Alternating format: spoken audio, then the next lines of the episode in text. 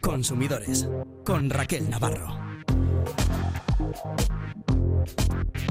Entre 2006 y 2013, los fabricantes de las principales marcas de automóviles, Seat, Nissan, Honda, Volvo, Toyota, Audi, Hyundai, Volkswagen, se sentaron a hablar y pactaron precios. Hicieron lo que se denomina un cártel, un pacto anticompetitivo que impedía que los compradores pudieran beneficiarse de precios más bajos y de descuentos. Ahora la Organización de Consumidores y Usuarios, OCU, está presentando demandas colectivas tratando de recuperar hasta el 15% de lo que costaron los coches comprados en aquella época. Enseguida les vamos a contar si forman parte de los afectados y qué pueden hacer para sumarse a esta demanda colectiva. Además, las compañías telefónicas van a ser protagonistas hoy de consumidores. Vamos a hablar de la deficiente atención telefónica que solemos recibir cuando llamamos atención al cliente de cualquier sector. Vamos a analizar un caso de abuso de una telefonía y vamos a explicarles en qué consiste el timo de la doble llamada, por el que nos pueden hacer una portabilidad con tácticas engañosas. Engaños en los que ustedes no van a caer porque en los próximos minutos les ayudamos a tomar las mejores decisiones como consumidores.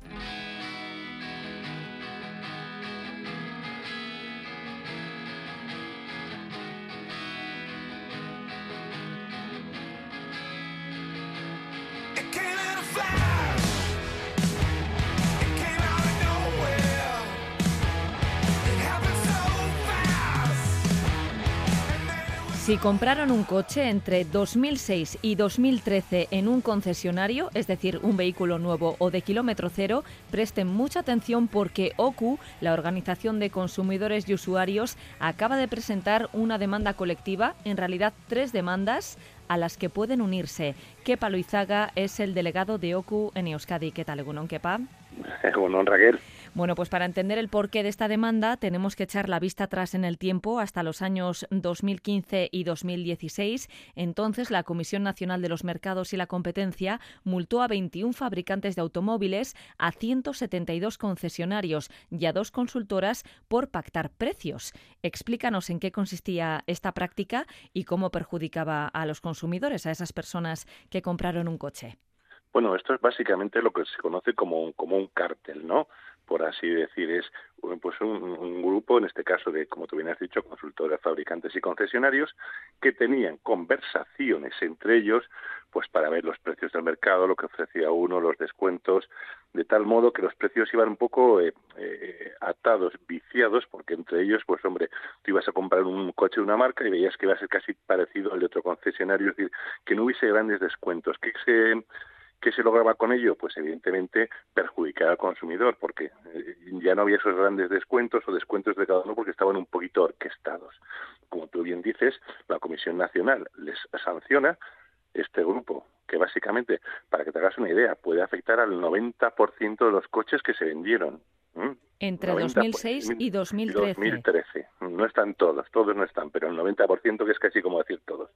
Bueno, se les impone esta sanción, recurren a la Audiencia Nacional, la Audiencia Nacional dice, no, no, está bien sancionado, recurren ante el Tribunal Supremo, dicen, perfecto, está bien sancionado. Entonces, ¿qué queda? Queda acreditado que, evidentemente, hay una unión de una serie de concesionarios fabricantes para matizar los precios en favor de ellos y perjudicar a los concesionarios. Sí, porque no solo, consumidores. no solo no competían entre sí, quepa, sino que además inflaban el precio de venta de los vehículos. Los consumidores acabaron pagando más.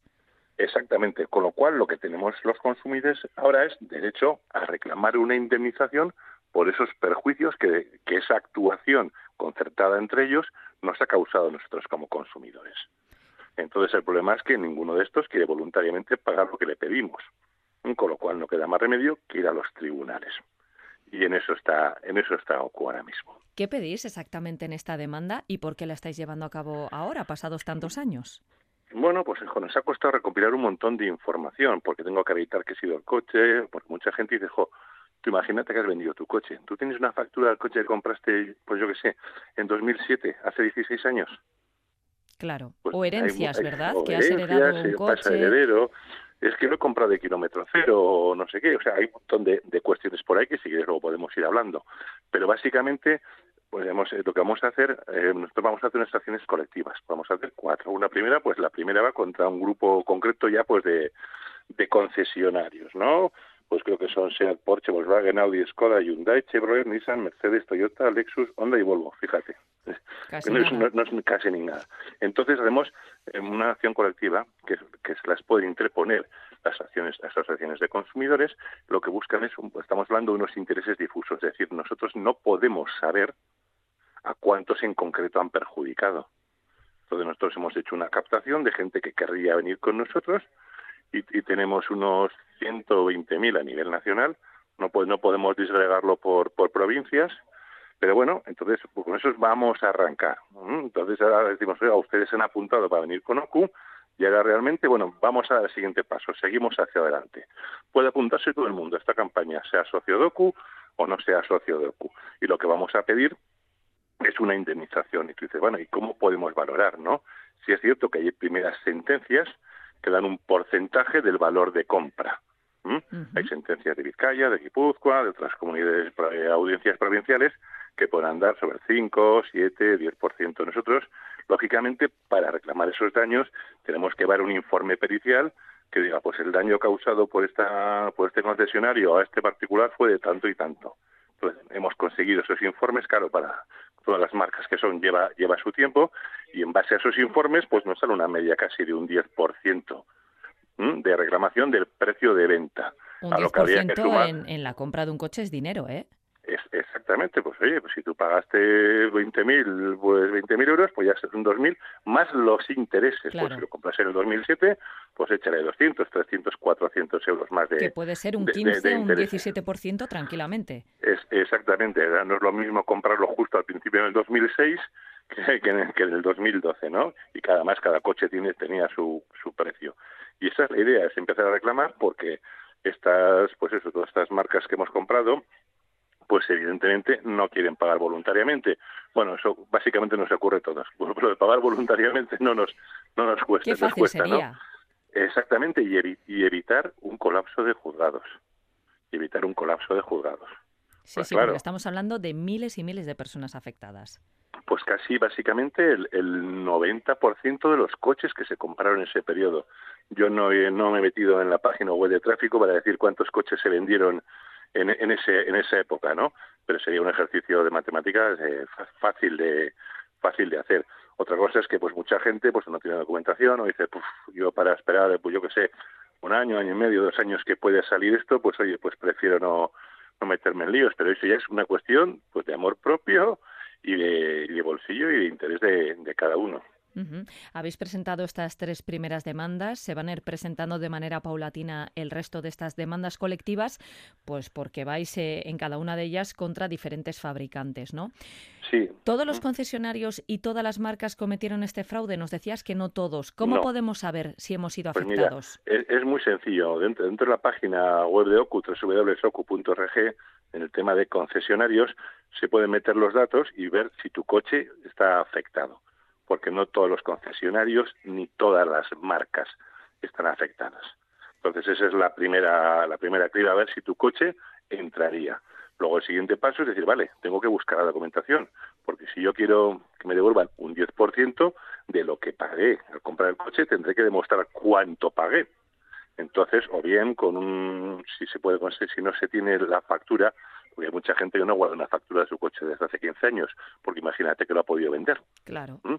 Entonces, eh, pues si no, pues vía Hacienda, porque se pagan impuestos en Hacienda, a ver si se tienen los datos de Hacienda o Hacienda nos puede dar un certificado de lo que en su día pagamos eh, por el por el coche. Dejar claro que, si lo hemos vendido también nos corresponde, ¿eh? Sí, al que no le corresponde es al nuevo comprador. Eso es. Porque él, me lo ha comprado a mí de segunda mano. Yo fui el que lo compré en el concesionario. En concesionario, esa es la clave. Concesionarios y o fabricante directo, pero bueno, básicamente concesionarios que dependen de, los, de, las, de las marcas. Entonces, ese es un poquitín el, tema, buscar esa, esa información, ¿no? Pues vale, también, o sea, pueden, para que nos dejamos una idea, pueden ser esa demanda, queréis comprarse un vehículo nuevo, ojo, de kilómetro cero, de kilómetro cero, pero siempre que cuando lo comprasen en, en un concesionario, ¿eh? No hace falta que fuesen el valor de kilómetro cero, ¿no? Y en ese periodo, entre el 2006 y el, y el 2013. ¿Cómo nos podemos sumar a esta demanda? Y lo que se están preguntando muchos oyentes, ¿cuánto cuesta? Pues mira, eh, lógicamente, eh, lo primero, yo le recomendaría que entrasen en la página web de OCU, www.ocu.org, entrasen en, en el apartado de, de concesionarios, yo creo que no pone la palabra cárcel, pone concesionarios, ahí van dando los pasos. Se dice que apuntarse voluntariamente no tiene ni, ningún coste, pero una vez que ya se presente la demanda, si queremos que OCU nos represente en esa demanda que ha metido presentado, imaginar, pues contra SEAT, porque nosotros hemos comprado un SEAT, pues evidentemente tenemos que darle un mandato a OCU y luego OCU, lógicamente, lo que cobra es un tipo de... las condiciones económicas no son las mismas para un socio que para, no para un no socio no hace falta ser socio de OCU para participar con OCU. Pero las condiciones económicas, lógicamente, son más favorables para los socios que para los no para los no socios. Pero otras asociaciones de consumidores, pues me imagino que, que harán lo mismo, pues como también hay, habrá un montón de reclamador.es o .com, otras que se pueden hacer, otras asociaciones contra el cártel. Cada uno tiene sus precios y sería bueno pues que si yo quiero decir, unirme a cualquiera de todos estos que he nombrado, pues pregunte realmente, pues, oye, ¿qué, me va a costar, qué me va a costar esto? Porque va a haber diferencias de precios entre que te lo lleve pues una asociación de consumidores o otro y entonces eh, también es importante dice jolín lo que a ver si la ganancia que voy a tener la voy a perder en, en, base en contratar a uno u otro diferente. Y también pensar, esperemos que no, ¿eh? pero que pueda haber una sentencia desestimatoria ¿no? de vuestras peticiones. Y en ese caso no sé si, si se podría condenar en costas o no. No, si es una acción de consumidores, no. Básicamente pues, somos una, una, acción colectiva, no. No ver y si no, Oculas asumiría, parece ser. Entonces, en ese es sentido. interesante ¿eh? ese detalle. Sí, pero ojo, pero hay que tener claro que siempre que vamos a un juzgado, eh, puede, pues, básicamente, como digo, una parte va a ganar y otra va a perder, o bueno, va a perder mucho o poco o nada, pero siempre puede haber una condena en costas, ¿eh? Si nosotros no, no acreditamos ante el juez, que imagínate que pido ese 10%, ¿de dónde sale ese 10%?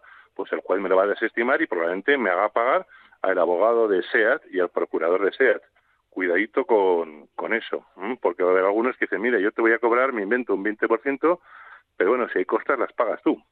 En cualquier caso, animamos a los oyentes a que se informen si compraron un coche entre 2006 y 2013 en un concesionario, tanto si fue un vehículo nuevo como si fue un vehículo de kilómetro cero. Y estaremos muy atentos, ¿eh, Kepa, a cómo evolucionan estas demandas colectivas. Esto acaba de empezar, para que nos hagamos una... Es un camino largo, pues recordemos que se inició en 2006 y estamos en 2023, casi 2024, o sea que el proceso es largo.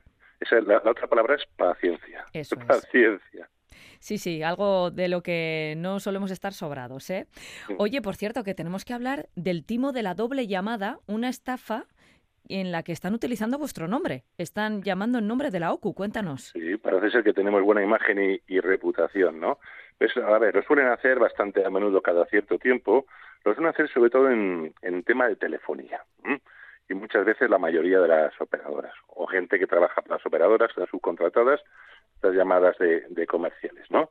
Vale, pues tú imagínate que recibes una llamada, supuestamente de, tu operador, que te dice, oye, mira Raquel, pues que esto va, va a subir tu, bueno, pues tu tarifa va a subir unos 15, 25 euros más o menos, y te da, si dices, oye, si no la quieres aceptar, pues te doy un, un número de código. Pues oye, te lo piensas y, y, hablamos, ¿vale? ¿Un número de código? Sí, sí, te dan un número de código por si decides no aceptar eh, pues ah. esa esa, ¿vale? Pues poco después, 20 minutos, media hora, de repente, jo, te llama otra operadora y te dice, oye, que mira, que tenemos una buena oferta nueva, que si te cambias de operador y bueno, que además es recomendada por la OCU y tú, dices, vale, jo, esta segunda dice, me seré más Esta es la buena. Esta es la buena. Ah, y dice, bueno, pues tienes un código de, de, tu, de tu oferta, no sé qué, y dice, ah, sí, sí, lo tengo aquí, y se lo das. Y automáticamente te pegan el cambiazo de una compañía a otra. Madre mía, o sea que, que te están cambiando directamente, te están haciendo una portabilidad que es fraudulenta. exactamente, porque además muchas veces dijo, no ves en pantalla el número, porque básicamente dijo, ¿este el número dónde sale? Porque si, yo qué sé, si las operadoras tuviesen obligación de que su número y su nombre se hubiese reflejado en pantalla, pues tú sí ves eh, Euskaltel y la segunda llamada es de Vodafone, pero tienes unos números que no sabes de dónde son, ¿no? Esa opacidad nosotros hemos denunciado para que básicamente no no se produzcan, ¿no? Pero cuidadito un poquito con, con ello, ¿no? Los criterios, como te digo, son, mira, dos llamadas en ese mismo día muy seguidas. Ahí ya sospechamos. exactamente. Te comunican esa subida por teléfono. Hay que tener en cuenta que las subidas nos las tienen que notificar por escrito, con la factura y con 30 días de antelación. Con lo cual, desconfiemos de estas subidas que nos dicen oralmente porque la ley dice que no se pueden hacer así, ¿no? Esas subidas siempre van a ser, pues eso, de un importe, yo que sé, 15, 20 euros así, y dices, jolín, vaya, vaya subida, ¿no? Y además que va a ser inminente, ¿no? Entonces, si el que te hace la nueva oferta no se identifica, pues te, también tienes que, que desconfiar. Entonces, tenemos que tener un poquito cuidado con esas, con esas cosas. Nosotros lo hemos denunciado, ¿eh? lo hemos denunciado lógicamente pues eh, porque evidentemente no se puede utilizar nuestro nuestro nombre no nosotros no permitimos que nuestro nombre eh, se use en publicidad no puedes tú no vas a ser un supermercado que no deberías ver un supermercado que diga yo que sé gel de baño tal recomendado por OCU mejor calidad precio según la OCU no pues no puedes. no deberíamos. Bueno sí pero no es el recomendado por esto nunca. Nosotros no hacemos recomendaciones. Nosotros hacemos estudios y, valoramos pero no recomendamos nunca que, que se coja uno u otro en, en concreto. Hay que desconfiar un poquitín de, de todo ello. Pero bueno, básicamente eh, y además si fíjate en el supuesto que dices bueno realmente te llega por escrito esa oferta de que, de que te van a de que te van a subir tiene que ser por escrito con 30 días de antelación. Y si tú no la aceptas te puedes cambiar de, compañía eh, tengas o no permanencia. Pero nunca nunca de forma oral y si utilizan ese argumento de ventas y empiezan a hablar de la OCU, bueno, pues ya deberíamos desconfiar. En cualquier caso, detrás de estos números ocultos o de estos números desconocidos, ¿están las propias compañías telefónicas o lo subcontratan o, por qué ocurre este fraude? Pues eso pasa muchas veces también pasaba con las eléctricas que te llamaban diciendo que es de tu eléctrica y, era de otra para que tú les dieses unos datos. Evidentemente de hecho hay, multas por por ello no muchas hay unas cuantas multas. Para al final los comerciales están a vender y tienen que buscar pues tretas. Y el problema es que yo digo oiga pues imagínate hemos cogido Euskaltel. Oiga esto es una empresa subcontratada por Euskaltel. Usted de Euskaltel es responsable de no vigilar lo que hacen las empresas a las que usted subcontrata Claro, qué tipo de prácticas ¿no? llevan a cabo. Eh, eh, exactamente. Pero bueno, desconfiar, esas dos llamadas tan seguiditas de teléfono que te venden motos, nada, hay que tener cuidadito. Yoku no va a recomendar nunca. Y si nos han hecho esta portabilidad fraudulenta y queremos dar marcha atrás, ¿se puede pues, hacer? Pues evidentemente tenemos un plazo de 15 días para desistir porque es una compra telefónica y presentar una denuncia en consumo vídeo ante la Dirección General de Telecomunicaciones. Bueno, pues tengan mucho cuidado con este timo de la doble llamada, una estafa en telefonía usando el nombre de la OCU. Kepa Loizaga, delegado de OCU en Euskadi, un placer, una semana más. Igualmente, Agur. Un abrazo, Agur. Consumidores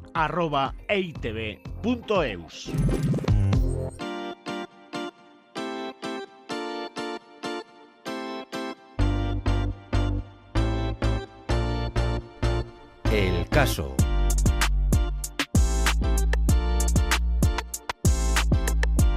Bueno, pues de cuestiones telefónicas vamos a seguir hablando con Arancha López, que es asesora jurídica de ECA ACUP, la Asociación de Consumidores y Usuarios Vasca. ¿Qué tal, Arancha? Egunon. En este caso, ¿qué nos traes? Otro caso de éxito. Otro caso de éxito, sí. En este caso, para que ustedes tengan variedad de cómo resolvemos las cosas, la semana pasada era una sentencia, en este caso es un laudo arbitral. Le recordamos que eh, es una vía alternativa a la vía judicial, que hay unas empresas que están adheridas y que cuando tenemos cualquier conflicto que no se solventa por la vía amistosa podemos recurrir a ellos. Y hay otras empresas que aunque no están adheridas, puede que se adhieran para un tema concreto. Entonces, bueno, pues es un ofrecimiento que aunque sepamos de antemano que la empresa no está adherida, la eh, solemos hacer esta invitación para que si quieren, bueno, pues es una vía para resolver. Las controversias. Y en este caso, bueno, pues es un tema de telefonía.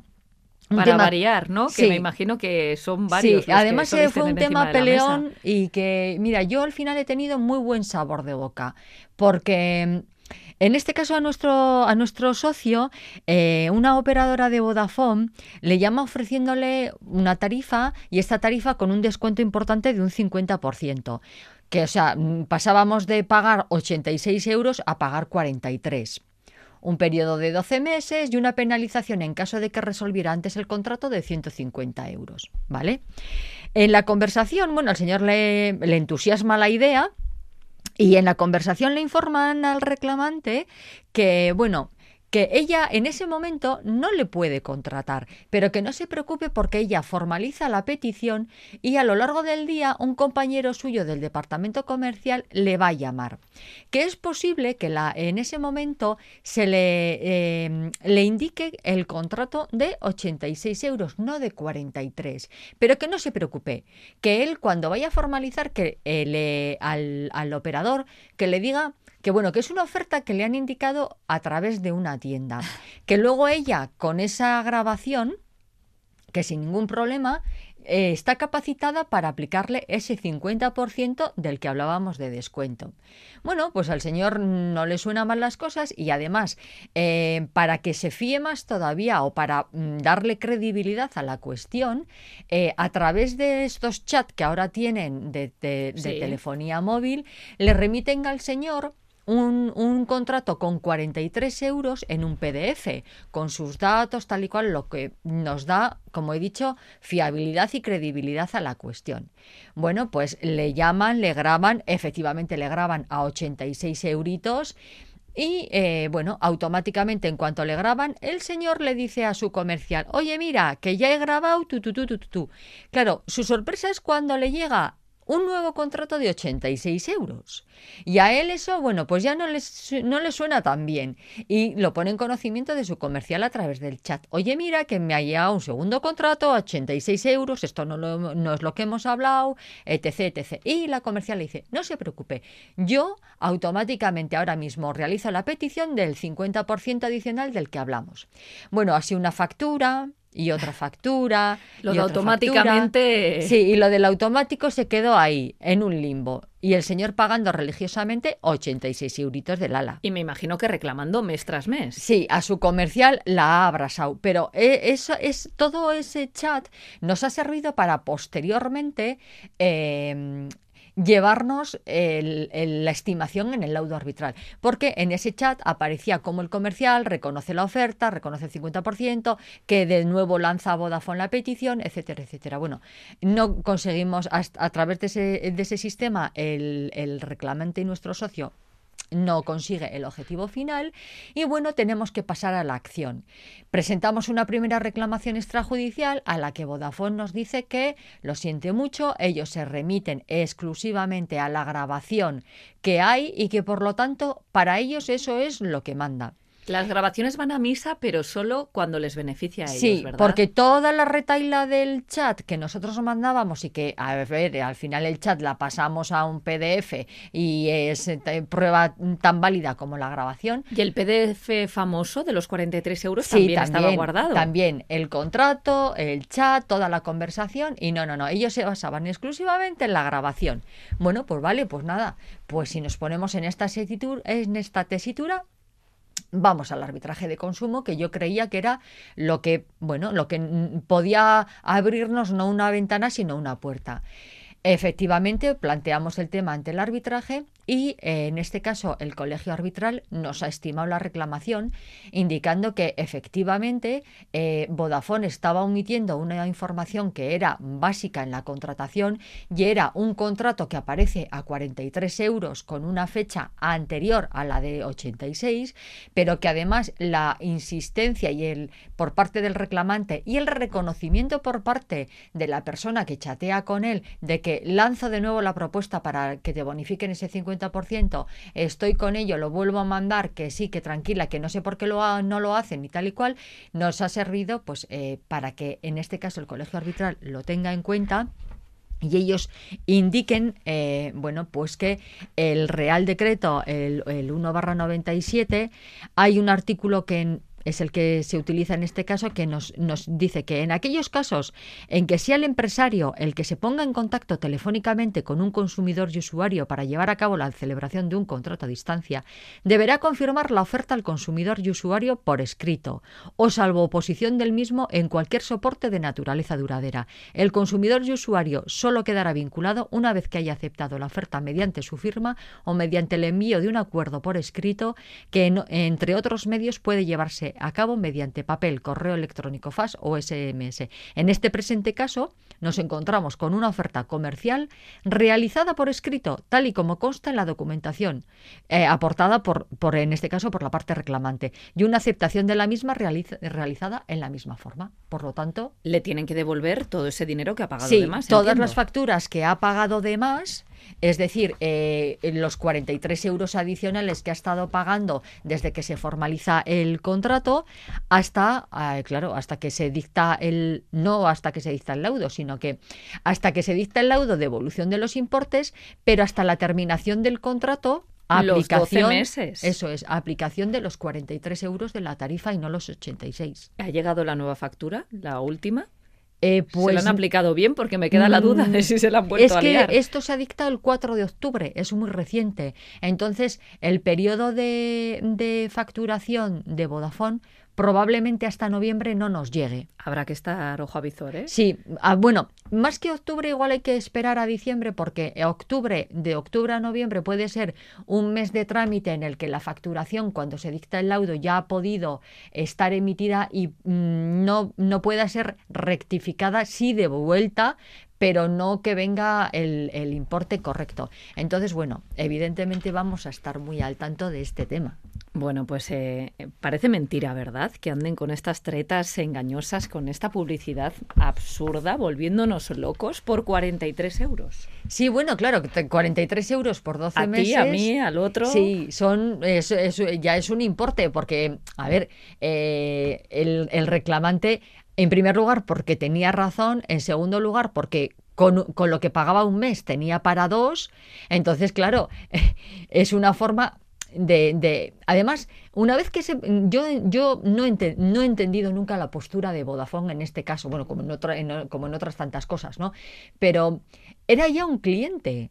Fideliza a tu cliente. Te estoy entregando eh, una oferta nueva porque el cliente se queda contigo. Pero bueno, yo es que hubiera hecho una oferta no del 50, del 90% de descuento total, ¿no se la vas a aplicar nunca? Eh, bueno, también es verdad. Esto de cómo es prometo, prometo que no cumpliré nunca. Efectivamente. Pues eh, yo hago lo mismo, yo te prometo el oro y el moro y luego, bueno, pues a la hora de la verdad hago lo que... son ofertas maravillosas porque son inexistentes. Sí, pero bueno, aquí lo, lo, lo importante, yo, yo quiero que los oyentes se queden con dos cosas. En primer lugar, que el arbitraje de consumo funciona muy bien eh, que funciona muy bien porque la institución en sí misma funciona bien, pero además hay que tener en cuenta que em, cuando yo voy a hacer algo es importante eh, que documente todo aquello. O sea, no demos por sentado el que va con cualquier cosa me va a valer. En este caso, si todo este trámite se llega a realizar telefónicamente en el que no tengo posibilidad de luego acreditar nada, tengo un problema. Porque claro, la base de todo esto es el contrato de 43 euros que le mandan y luego toda la reiteración que el cliente ha tenido con el, con el comercial a través del chat. Si yo estas reiteraciones levanto el teléfono, hablo con ellos, que no dejo constancia en ningún sitio, hubiéramos tenido igual un problema, ¿eh?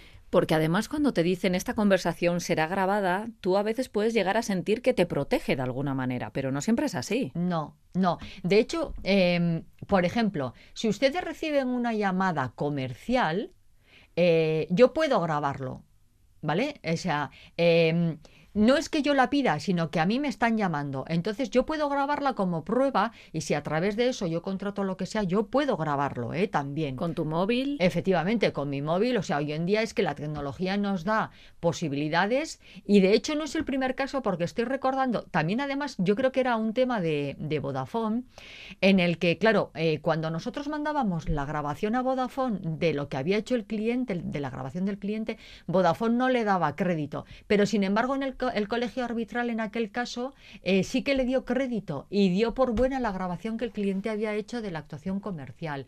Pero en este caso, para protegernos de la publicidad engañosa, está muy bien el grabar la conversación.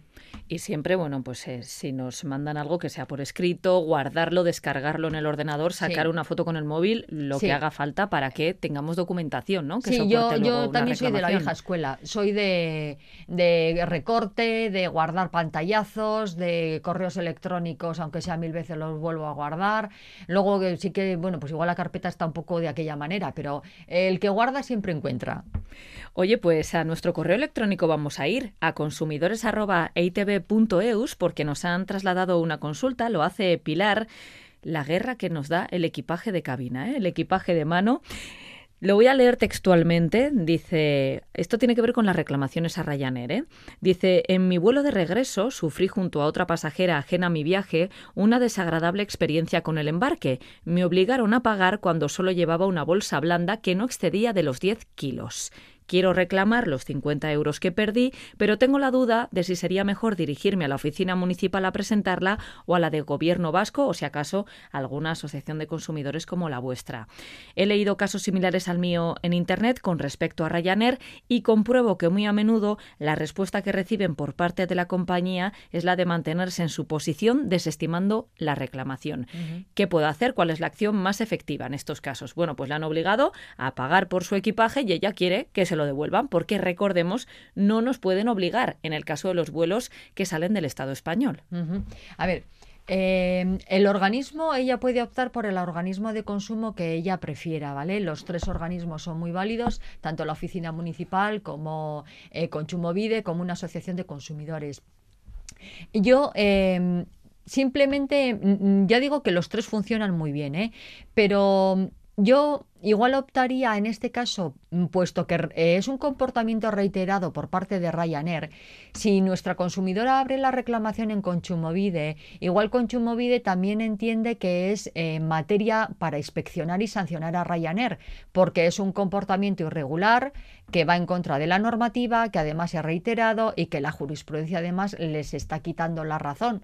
Entonces, bueno, pues eh, a ver, que en la OMIC igual de bien, ¿eh? Simplemente que luego igual eh, tendríamos que notificar igual a Conchumovide esta, esta historia para que ellos, pues eso, inspeccionaran y sancionaran. Y si va a una asociación de consumidores, también se lo vamos a tramitar gustosamente y en ese caso nosotros también pasamos la denuncia a Conchumovide para que ellos inspeccionen y si eh, existe la posibilidad de sancionar, que le sancione. Ella nos dice que lo que suele hacer Ryanair es desestimar la reclamación. Sí, automático. Igual que Vueling, que también es otra de las compañías que lo cobra, eh, yo por ahora mismo tengo dos temas abiertos y en los dos me dicen que es que eh, el equipaje que se pretendía meter en la cabina supera unas medidas que vienen establecidas en el billete, que creo que son 40 por 30 por 20 o 40 por 20 por 30 o algo así.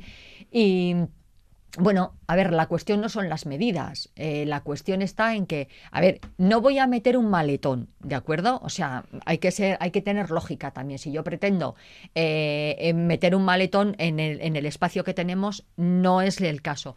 Pero en, en los dos casos que yo tengo, en, en un caso era una mochila de, eh, de ruedas de un crío, de una mochila escolar, que llevaba equipaje, que es como mucho, como mucho tendría unos 42 centímetros, a lo cual es irrisorio. Y en el otro caso es una maleta de las que llaman de, mm, eh, de mano, pero mm, ahora no me sale el nombre. Eh, de los que llevan los propios eh, la propia tripulación, sí. que son pequeñitas. Bueno, pues en este caso era una maleta pequeñita que incluso en la reclamación les, les, hemos, les hemos añadido la, la, medida de la maleta teniendo en cuenta la medida del, del, de la pierna de la persona que la portaba. O sea, para que vean que es que el tamaño es ridículo. Bueno, pues en los dos casos también han cobrado los, en este caso eran 60 euros. Mm, estamos en las mismas. Hay que reclamar. Hay que reclamarlo y, y, en el caso de que, bueno, de que la administración vea que esta cuestión es reiterada, pues le sancionarán también. Que no se, que a través de la reclamación, bien de la OMI, de Consumovide o de la Asociación de Consumidores, mm, extrajudicialmente no conseguimos el objetivo, bueno, pues eh, presentar una demanda judicial, claro. Yo creo que Pilar lo hizo muy bien, ¿eh? porque fíjate que nos cuenta que le obligaron a pagar antes de entrar, esto también es un clásico, pero después parece que atendieron a razones y le dijeron, bueno, pasa. Pero fíjate, llegaron a buscarle en el túnel cuando estaba embarcando, le obligaron a salir y finalmente tuvo que pagar. Dice Oh. que esto supuso un retraso incluso en la salida del avión. salida del avión. Y fíjate si roca molesca la cosa, que ella tuvo incluso que hacer fotos ya embarcada con la bolsa encima del asiento. Dice que era muy, muy chiquitín, que era al final un bolso chiquitito. Y, y bueno, pues al final se vio afectado todo el avión. Pero al principio le dijeron pasa, después no, después paga. Una locura. Bueno, bueno. Estaría, hubiera estado muy bien que por esa causa, bueno, hubiera sido exagerado, pero imaginemos que en vez de media hora de retraso, la cosa se alarga, se enreda, se tal, se cual. No creo que Ryanair hubiera estado tres horas de retraso. Si no les llegan 100 reclamaciones, Claro, ¿verdad? pero por retraso de Por vuelo. los 50 euros que te has empeñado es. en reclamar. Todo el pasaje reclamando, no sé el- los kilómetros que recorrerían, pero claro, imagínense ustedes que después de esto entrásemos en un 250, 400 o 600 euros, dependiendo. O sea, que es que vamos. El karma. Es que es de traca barraca. Pero bueno, cualquiera de las tres eh, instituciones le puede servir, porque en, en- si, por ejemplo, lo presentan las dos administraciones y posteriormente tiene que venir alguna asociación de consumidores a tramitar la demanda judicial, mm, pues eh, somos el tercer escalón y no habría ningún problema. Lo que ha hecho Pilar lo pueden hacer todos ustedes escribiéndonos a consumidores.eitv.eus y le atenderá Arancha López, que es la asesora jurídica de ECA ACUP, la Asociación de Consumidores y Usuarios Vasca. Muchas gracias, Arancha. Gracias a vosotros un sábado más. Agur. consumidores arroba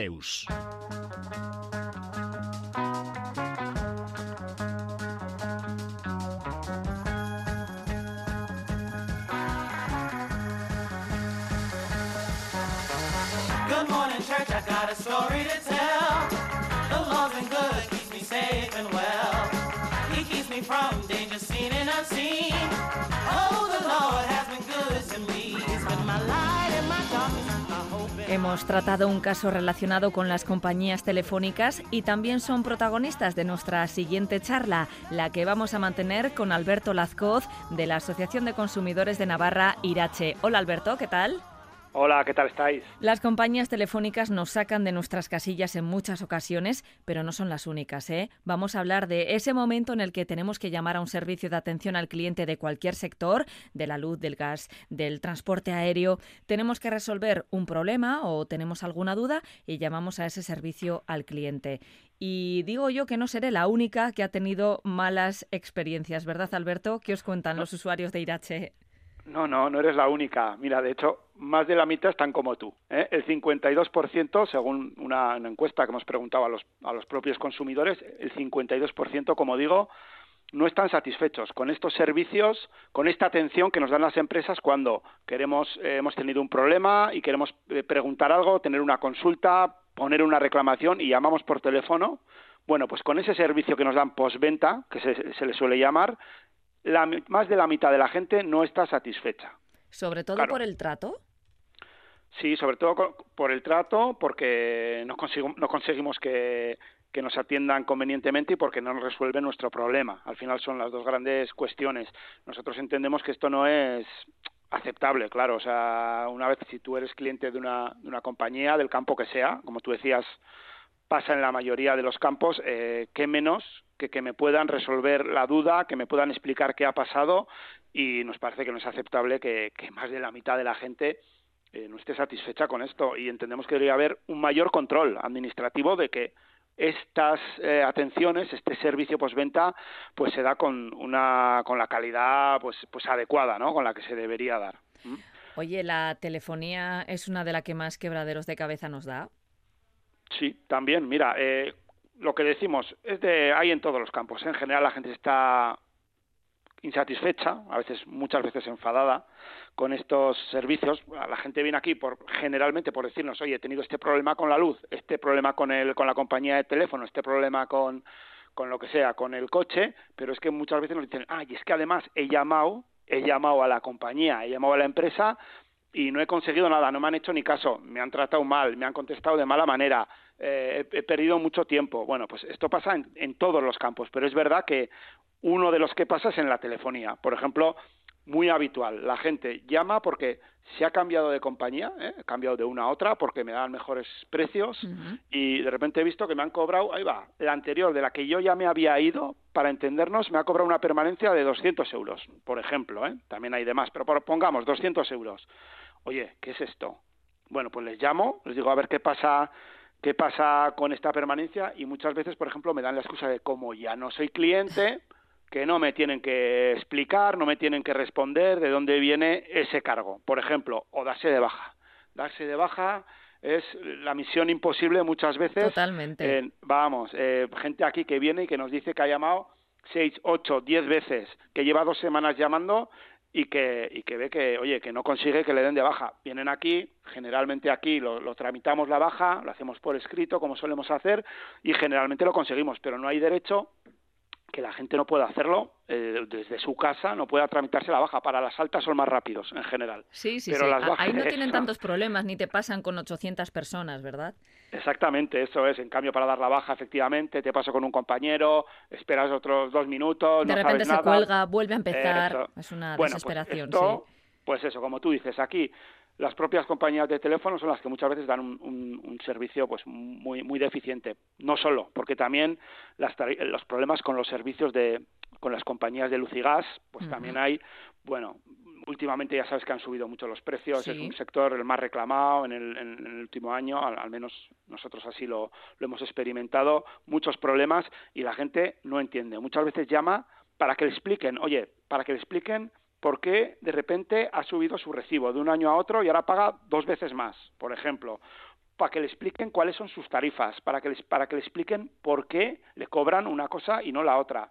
¿Y qué pasa? Pues que rara vez consiguen que alguien les explique, que alguien les explique de forma que ellos lo puedan entender, porque les cobran lo que les cobran. No parece que sea pedir tanto, que la gente entienda por qué le están cobrando lo que le están cobrando, más aún cuando suben los recibos. Pues suele ser difícil Que te expliquen, ¿no? Este expliquen. concepto que aparece aquí, ¿qué significa? ¿Por qué de repente Eso se ha incrementado? ¿Qué ocurre? Por cierto, recuerdo a nuestros oyentes que hace unos días entrevistamos a Goyener explicando un poquito cómo podemos aprender a leer nuestra factura de la luz. Lo pueden encontrar en nuestra página web en eitv.eus. Consumidores, ahí van a encontrar todos los contenidos.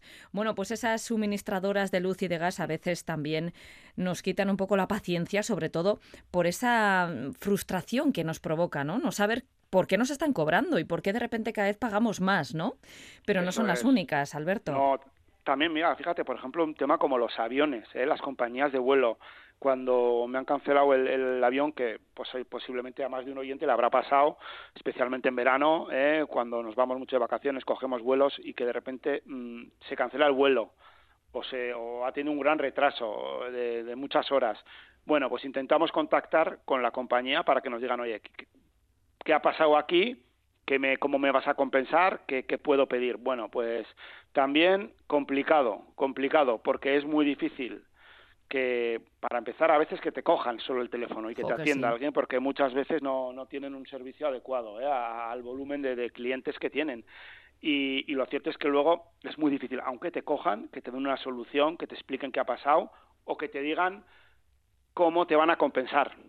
Claro, Cómo, porque- o sea, oye, ¿a qué tienes derecho? Y po- poco hablando de esto, sí diría a la gente, si te lo van a decir, si consigues que te digan que te lo pasen por escrito, pídelo por Uf. escrito, porque es que si no, un problema añadido de estos servicios postventa telefónicos es que luego nadie sabe nada. Claro. O ¿Con quién sea, hablaste? Y tú dices, Eso, yo ¿Con quién sé. hablaste? Oye, me dijeron que me iban a pagar 300 euros. ¿Así quién te dijo? Yo qué sé quién me dijo. Eh, ¿Cómo lo puedes demostrar? No, eso no es así. Entonces, es un problema añadido a estos servicios telefónicos.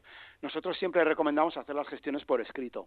¿Para qué? Para luego tener una prueba eh, de lo que te han dicho o de lo que o de lo que has hecho tú o, de, o poder demostrar que tú has llamado o que tú has reclamado o que tú has pedido explicaciones Sobre todo tus acciones, porque respuesta rara vez recibes, ¿eh? Sí, sí, desde luego. Sobre todo, al menos poder demostrar que tú eh, ya lo has reclamado para que empiecen a correr además los plazos, porque luego pues tienen unos plazos para responderte y si tú ya demuestras que lo has reclamado con esta fecha, bueno, pues luego ya esto te da otras opciones. En cambio, como decimos, por teléfono, aquí nadie sabe nada. Te dicen que es grabada, sí, pero es grabada, pero claro, ¿esto qué pasa? Que luego tú preguntas por la grabación y ahí nadie sabe nada. Y muy, en muchas ocasiones vemos que al final esa grabación solo se encuentra si, mm, digamos, defiende los intereses de la compañía más que del consumidor. claro, Mm, claro. Yo creo que me he explicado, ¿no? Lo que Es decir, increíble la impunidad con la que funcionan, ¿eh, Alberto? Sobre todo lo que comentabas de esos vuelos cancelados o vuelos retrasados, te llega un mensaje y ala. ya han Sí, cumplido. Y por eso decimos nosotros, no, no y además a veces, te, te- por ejemplo, te dicen que es- tienes derecho a un- solo a un bono y no te tiene y no tienes derecho a recibir un dinero. Bueno, cosas así, efectivamente, mm, es, pues así funcionan los, los servicios y es lo que nosotros entendemos que no es aceptable, que no es aceptable. Sí que es verdad que se estaba se estaba aprobando en abril en, Madrid eh, unas, una ley para la- de atención a la clientela, pero se paró con todo el adelanto electoral y entonces, bueno, no sabremos en qué, en qué quedará eso. En cualquier caso, iba a mejorar algo, pero no suficientemente. Al final, tiene que haber un control sobre estos servicios postventa, porque es que si no, eh, pues el consumidor está pues muy desamparado. Sí, sí, Nosotros por- desde aquí sí podemos ayudarle, pero es verdad que es una pena que él, oye, desde una desde su propia casa no pueda solucionar algo a- por lo que está pagando dinero ¿eh? a la empresa, o sea, es decir, no Por no hablar así. de los teléfonos a los que llamamos, porque muchas veces ellos nos facilitan un teléfono con coste añadido. no debería ser así. Eh, De hecho, eh, fíjate, ya la normativa ya, ya dice que en principio los servicios de carácter básico, pero que ahí están incluidos muchos, por ejemplo, la luz, el gas, eh, los bancos, los seguros, eh, los aviones que hablábamos, los servicios postales, la salud, incluso la telefonía por su ley de telecomunicaciones. Bueno, todos estos servicios que he dicho, en teoría, deberían disponer de un teléfono gratuito ¿eh? para el consumidor. ¿eh? Deberían tenerlo. Y no decimos que no lo tengan. Lo que ocurre es que es muy difícil encontrarlo. Claro, que eso, que muchas veces lo que pasa es que, claro, sí lo tienen, pero el que te ponen en la página web bien grande no es ese. Claro. Igual es, eh, te ponen el otro, entonces tú estás llamando, que fíjate, estás llamando un número que por el que preguntar algo, algún problema que has tenido, alguna duda, te están cobrando un dinero. O sea, no ya es que en- si encima no te atienden convenientemente, no consigues resolver la duda, no consigues arreglar el problema, no solo eso, sino que es que además, ya sé que no es una gran cantidad, un gran importe a veces, pero hombre, da, eh, yo creo que mucha rabia, que es que encima, encima no es que no me la hayan solucionado, y es que encima estoy pagando dinero Encima en me ha esa costado llamada. dinero, las Eso 10 es, veces que he llamado para nada. Encima hacen caja, ¿no? A veces, eh, pues, no, no hay derecho, no debería ser así.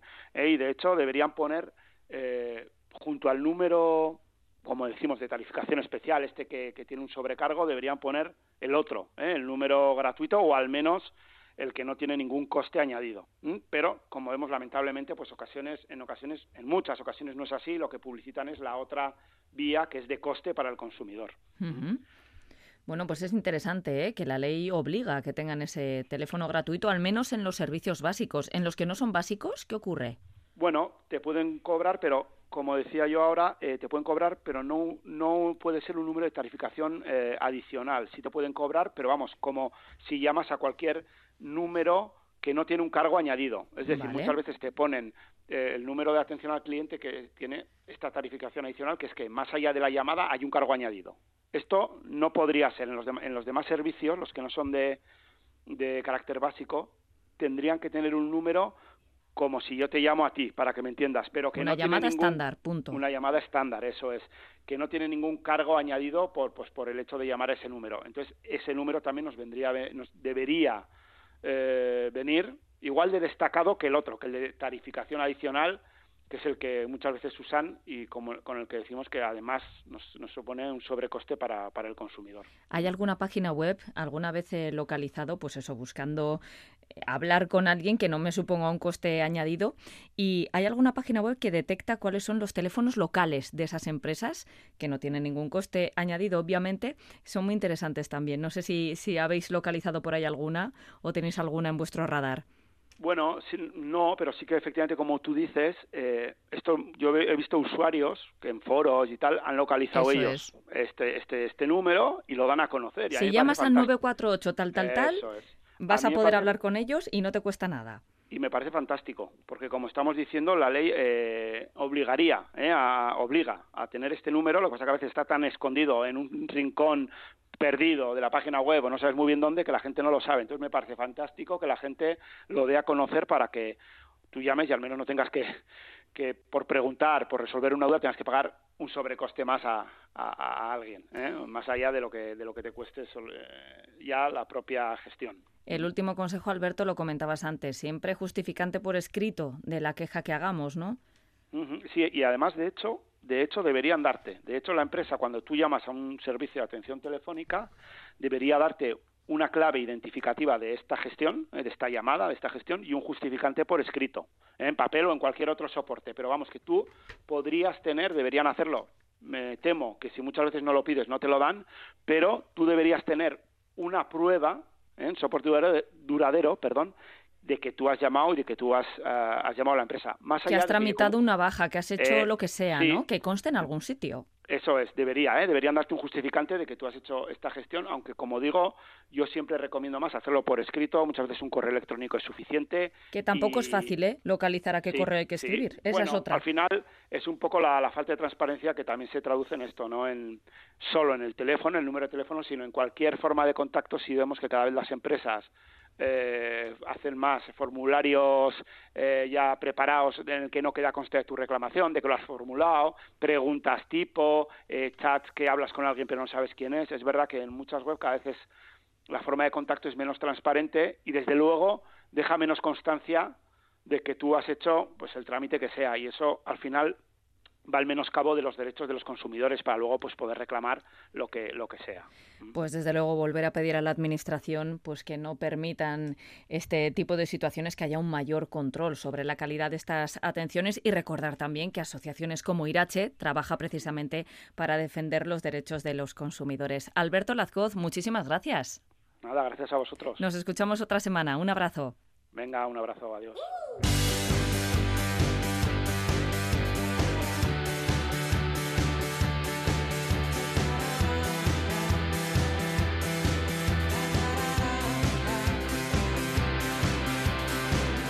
Nos vamos, disfruten del día y nos escuchamos la próxima semana en Consumidores.